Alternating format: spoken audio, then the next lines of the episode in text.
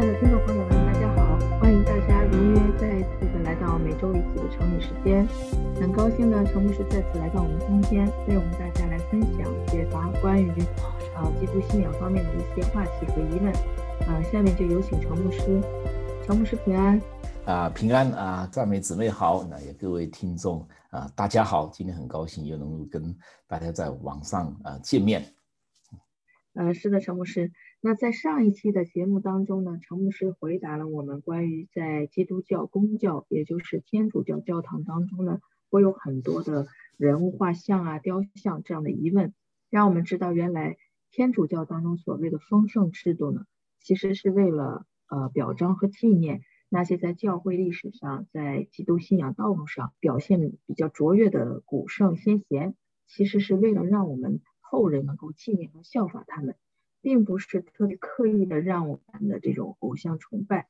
那前两期的节目，我们都是围着欧洲的教堂文化来谈的。今天我还是想跟陈牧师请教一个跟教堂装饰有关的问题。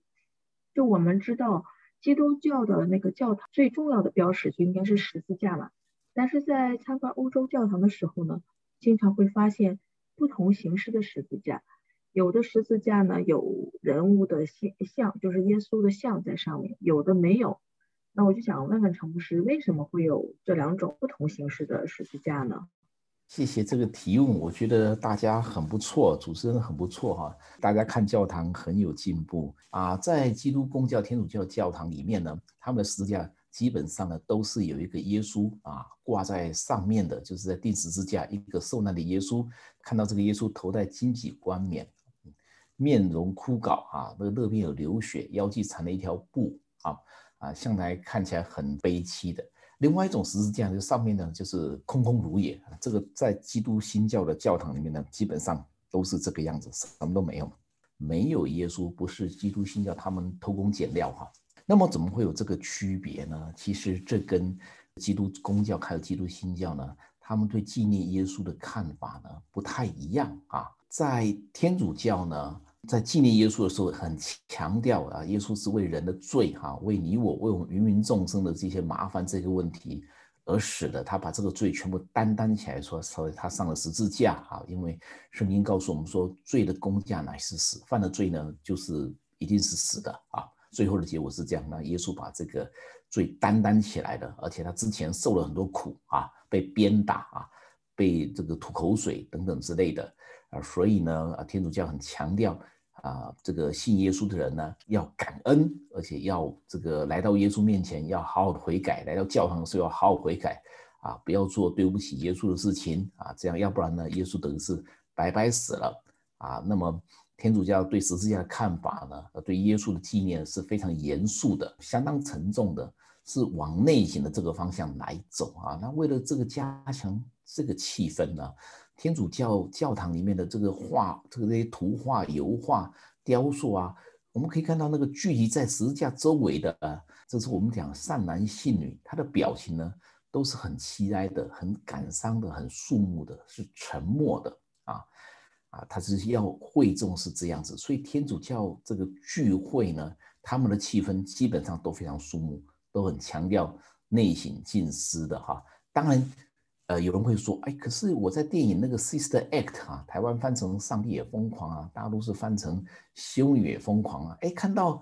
这个他们也有这个合唱团啊，唱的载歌载舞的，那当然也有哈，这是天主教的一个更新的过程。不过这个情况就算不是绝无仅有，也是相当相当罕见的。天主教当然也强调耶稣的受难，知道耶稣受难，知道耶稣钉死十字架，可是呢，他们。基督新教很强调耶稣已经复活升天了啊！耶稣复活升天了，所以不但十字架上面没有耶稣，连坟墓都是空的啊！耶稣不在坟墓里面的。那么信徒们啊聚集在一起呢，就是要庆祝这个好消息。说耶稣基督不但为我们的罪死了，上了十字架，而且他复活了，他胜过了罪啊！这是一个好消息。我们来呢，来庆祝这个好消息。而且我们还要呢走出去，哎，宣扬这个好消息。基督徒说这叫传福音啊，所以这个基督教的这个十字架呢就没有耶稣，因为是一个庆祝啊。所以基督教的这个新教的聚会呢，他们在礼拜天的这个聚会的时候呢，相当程度是一个喜气洋洋。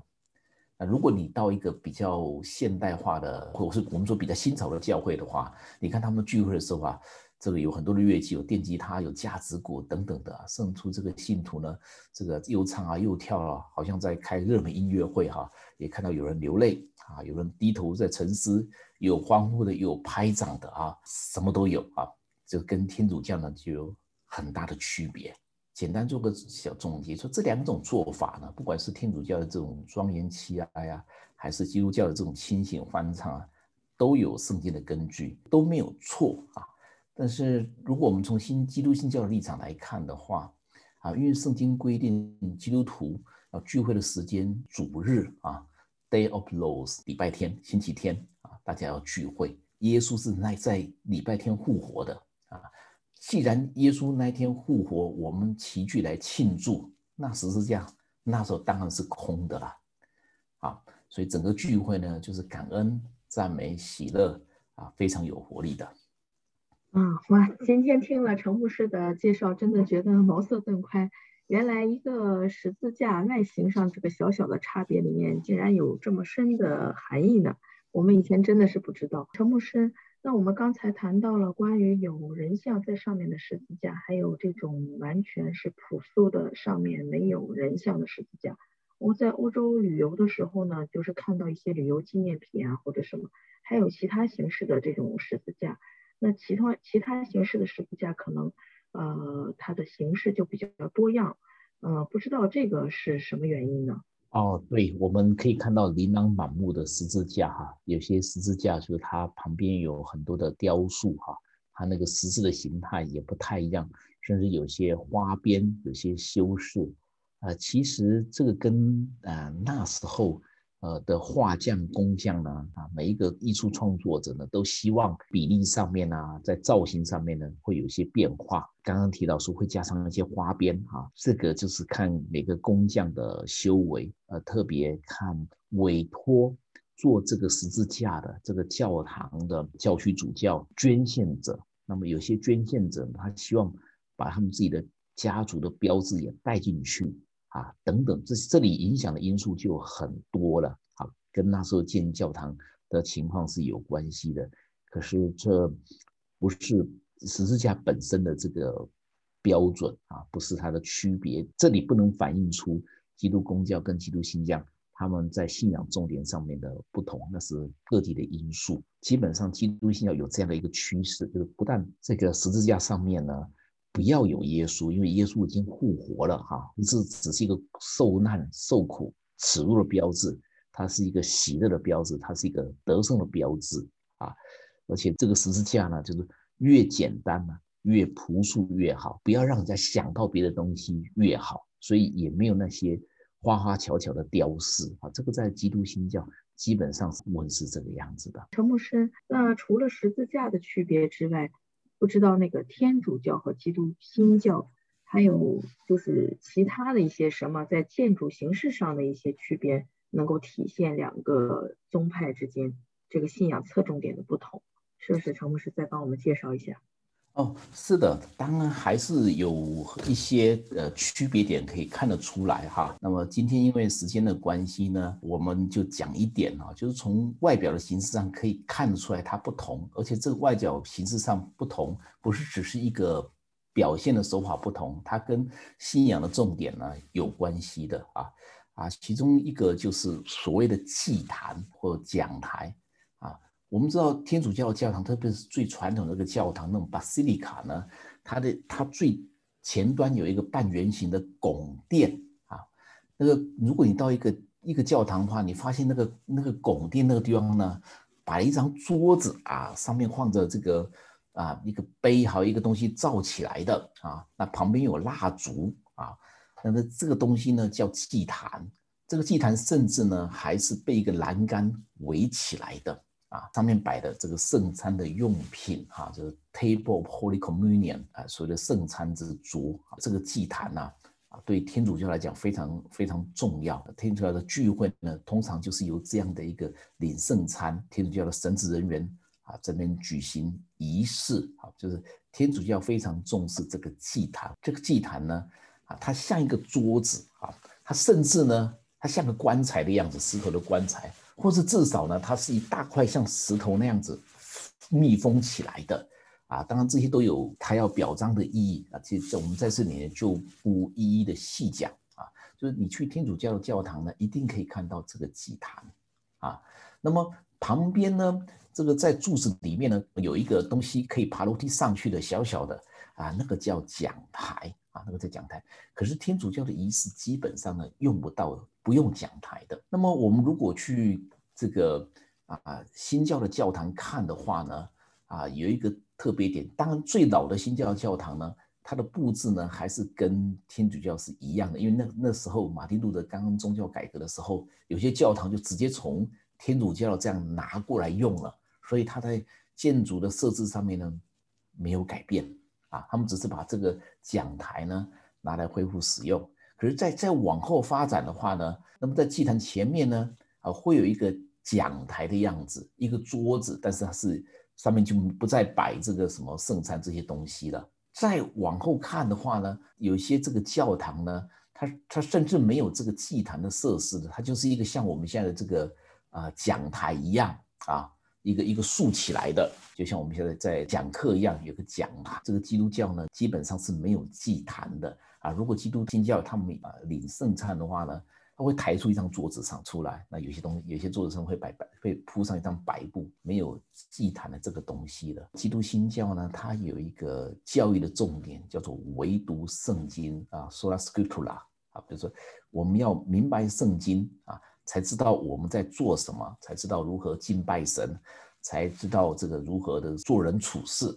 啊，这是基督新教的一个重点。所以基督新教呢就非常重视讲道啊，那么好像在上课一样啊，所以他很强调讲台，那么也把讲台搬到教堂的正中间啊，就是最重要的部分，像前面拱殿那个部分，这是基督新教跟基督公教。它在内容摆设上的一个不同，就是祭坛和讲台上的区别。我觉得这个讲台还是很必要的，就是说我们能够听到神对人的心意，神对人的要求。那当然，除了这一个强调要读圣经、要讲解圣经之外呢，啊，事实上我们在圣经上也看到耶和华神呢。跟他的子民，他们第一次相遇的时候，之前呢，圣经上的记载，神跟他的子民也相遇，不过都是比较个别性的，亚伯拉罕啊、雅各啊，特定的人。但是后来呢，神跟他的子民呢相遇啊，第一次相遇啊，第一次跟他们讲话啊，第一次跟他们见面，那时候以色列人呢，单单男丁呢，均超过六十万了。那一次的相见，那一次的相遇呢，它本质上就是神对人的一个讲道。一个教导，不是人对神的献祭。那么这个事情呢，记在这个圣经旧约出埃及记的第十九章啊，神把他的百姓呢召集过来，说我要跟你们讲话。那么讲话的内容是什么呢？这个讲到内容是什么？就是我们现在所知道的十诫啊，就是那个摩西那个板子上面那两那两两块板子上面刻的东西啊，神把这个十诫。颁给他的子民，呃，顺便也做了一些讲解，啊啊，那时候被神拿来当讲台的呢，啊，就是西乃山，那个没有祭坛啊，就西乃山。那么大名鼎鼎的摩西啊，他在这个讲道的角色呢，就是一个接待员，啊，就说哎，当神来了啊，那么叫老百姓呢要在山底下，每一个要规规矩矩的啊，他是一个接待员的角色，啊，第一个角色呢，摩西是书记员，他就他把把神的讲道呢。抄下来，写下来，就是在出埃及记二十章的这个内容，就是神第一篇讲到的内容，就是跟他的子民第一次相遇的这个经过。那么在出埃及记二十章第二十四节到二十五节，就是神讲到的最后面，他才提到祭坛的设立。所以先讲台后祭坛的原则，这一点都没有错，有圣经的根据。我们基督徒聚会，我们都是神的子民。我们在一起呢，我们就要听神的道。基督信教重视讲台是有它的道理的啊，持之有故，言之成理。嗯，谢谢陈牧师。是的，我们也可以理解，其实呃，既然神他要做一些事情，或者要求我们属神的子民做一些事情，他确实是要把这些要求至少告诉我们，我们才可以遵守。如果说是不告诉我们的话，是正所谓不知者不罪吧？我觉得如果不跟我们说，我们如果做不出来，也是呃合情合理的。所以就是说，神一定要通过一种方式，把他的意意思跟我们说，把他的心意跟我们表明。呃，陈牧师，我这边还有一个问题啊，就是我们在去参观很多的教堂的时候呢，在教堂的那个墙壁上，小的圆拱的拱底拱底呢，有一些棺材。我一直对这个比较好奇，因为我们觉得有棺材的地方好像都比较晦气嘛。其实教堂这样的地方让我有一点望而却步的感觉。为什么他们会把这些棺材放在教堂里面呢？啊，这是一个很好的问题啊！啊，在教堂里面这个样的福地，这样的一个宝地呢，啊，看到棺材，那真的是一个很大的文化的震撼啊啊。这里可以看出，这个西方基督文明呢是很不一样的。西方人认为呢，在世界上这个死呢，并不害怕，因为死后还有还会复活的嘛，信了耶稣之后还会有永生的嘛，所以这个死呢，并不值得害怕，它反而是习了地上的劳苦啊啊，是一个好事情。虽然我们舍不得。那么这个好事情呢，要使它变得更好，就是我们要把它葬在福地里面。那么教堂呢，在过去认为是最蒙福的地方，最受到这个祝福的地方啊，所以呢，去把棺材呢放到这个教堂里面去啊。这个有站着、有立着的，有各式各样的这个形式。所以我们进教堂呢，不但看到十字架，还看到一堆棺材。那么西方人呢，从来没有敬而远之的想法。啊，那么不止教堂里面有这些棺材，教堂周围呢，有很多教堂周围旁边就是墓地，就是坟墓的地方，弄得干干净净的啊，非常的清幽，可以散步哈啊，可以很罗曼蒂克、很浪漫的啊，在那边坐下来。那么这是东西方观念的不同。那么西方之所以有有这个观念，是跟圣经的记载有关系，说圣徒如果离开这个世界，他只是安息而已。等到耶稣再来的时候呢，要接他再来。那么以前认为说耶稣来一定来到教堂嘛，我埋在教堂里面，我就先被啊耶稣接走了啊，就是啊排名排在前面啊。所以这是东方跟西方一个很不同的地方。我还记得有一个有一次很有很有趣的一个笑话，就是说以前我们教会有一对夫妻呢，他们搬来我们这里住哈。那么他们找房子，就在这个教堂旁边呢找到房子。那么旁边是一个坟墓，是一个墓园，基督教的墓园。啊，他的父母听到之后非常的紧张，说：“哎呀，你们租房子怎么可以住在坟墓旁边呢？”可是他们却跟他们爸爸妈妈说：“好的很啊，我们都可以去散步啊，又清静又优雅，这是我们这里最好的地段啊。”可是他们的父母完全不能理解啊，他说：“怎么可能呢？”可是这是在欧洲。常常见到的现象，很有趣的地方。嗯，谢谢陈牧师今天给我们这么详细的介绍，让我们对这个不管是十字架的意义啊，还有这个讲坛和祭坛的意义有了重新的了解和认识。呃，那我们也欢迎大家呢，就是有空的时候去参加一下，不管是都新教的聚会也好，还是天主教的聚会也好，亲身的感受一下。是的，我们常常说百闻不如一见嘛，哈，我们看到这个设施的差别啊，但是我们如果能够亲亲自的去经历它，那么对我们的印象会更深刻，更更会了解啊，基督徒在相信什么，呃，很盼望大家啊一起来到教堂去呢，品尝这个啊这个基督信仰啊他们的聚会啊，特别是圣经是怎么说的啊。呃，鼓励大家，我自己也是这样做的。嗯，谢谢陈牧师。那今天因为时间的关系，我们的节目就暂时到这里告一段落。呃，也谢谢各位听众的收听。我们欢迎大家继续的关注我们，呃，也欢迎大家订阅和关注我们的频道。呃，我们在下个星期的同一时间将与陈牧师再次与大家分享关于基督信仰方面的一些知识和体会。啊，谢谢大家，今天的节目就到这里，再见。谢谢大家，再见。